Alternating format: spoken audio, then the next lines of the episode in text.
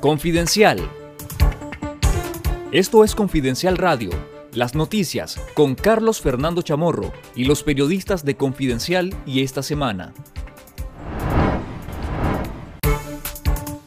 27 países del Consejo Permanente de la Organización de Estados Americanos votaron a favor de una resolución que demanda la libertad de los presos políticos y condena enérgicamente el cierre de ONGs y los ataques a la Iglesia Católica por parte del régimen de Daniel Ortega y Rosario Murillo.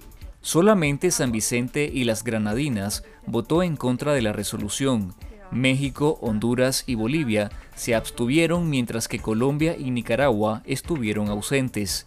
La resolución fue propuesta por la representación de Antigua y Barbuda, con el respaldo de Chile, Uruguay, Estados Unidos, Canadá, Costa Rica y Perú.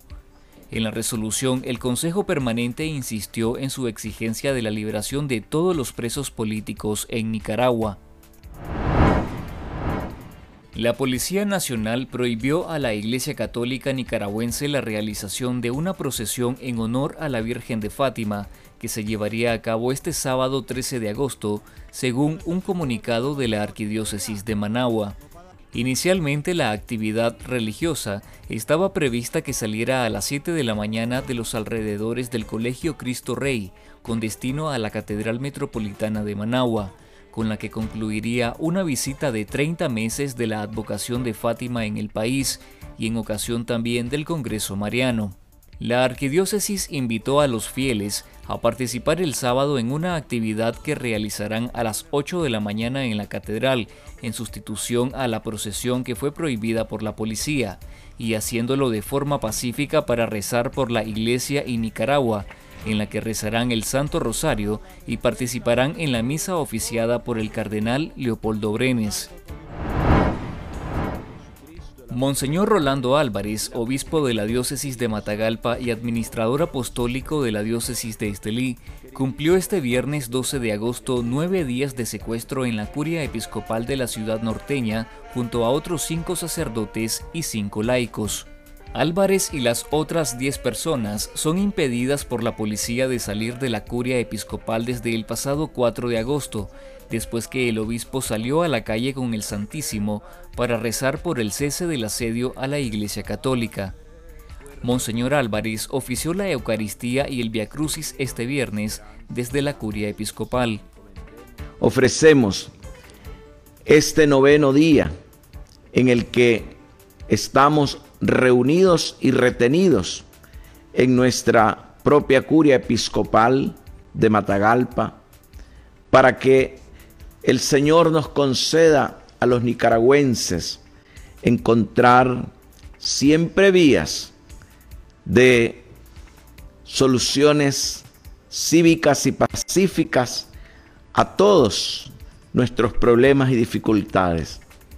Y nuestras familias sean constructoras de esa sociedad que todos anhelamos. El abogado Werner Vargas Torres, candidato del régimen de Daniel Ortega, se convirtió este 11 de agosto en el nuevo secretario general del Sistema de Integración Centroamericana SICA, con el voto de los presidentes de la región, a pesar de que su decisión implica un reconocimiento a la cada vez más desacreditada dictadura nicaragüense. En un comunicado, el régimen de Nicaragua celebró el nombramiento de Werner Vargas Torres como el nuevo secretario general del SICA. Los gobernantes centroamericanos pusieron fin con esta decisión a la vacante que se mantuvo desde julio de 2021. El periodo del secretario general del SICA es de cuatro años y correspondía a Nicaragua elegir para el periodo 2022 a 2026. El canciller costarricense Arnoldo André Tinoco afirmó en un comunicado que la decisión de su país no significa un respaldo a Ortega y lo atribuyó a la parálisis del funcionamiento del SICA como consecuencia de la falta de un secretario general.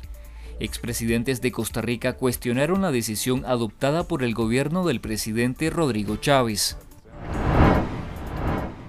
Entre enero y junio de 2022 hubo más de 1.300 muertes atribuibles a la COVID-19 en Nicaragua, según el análisis de las cifras publicadas en la última actualización del mapa de salud hecha por el Ministerio de Salud, aunque oficialmente la institución solo admite 28 hasta el 12 de julio de este año, cuando reportó la última persona fallecida por la pandemia en el país.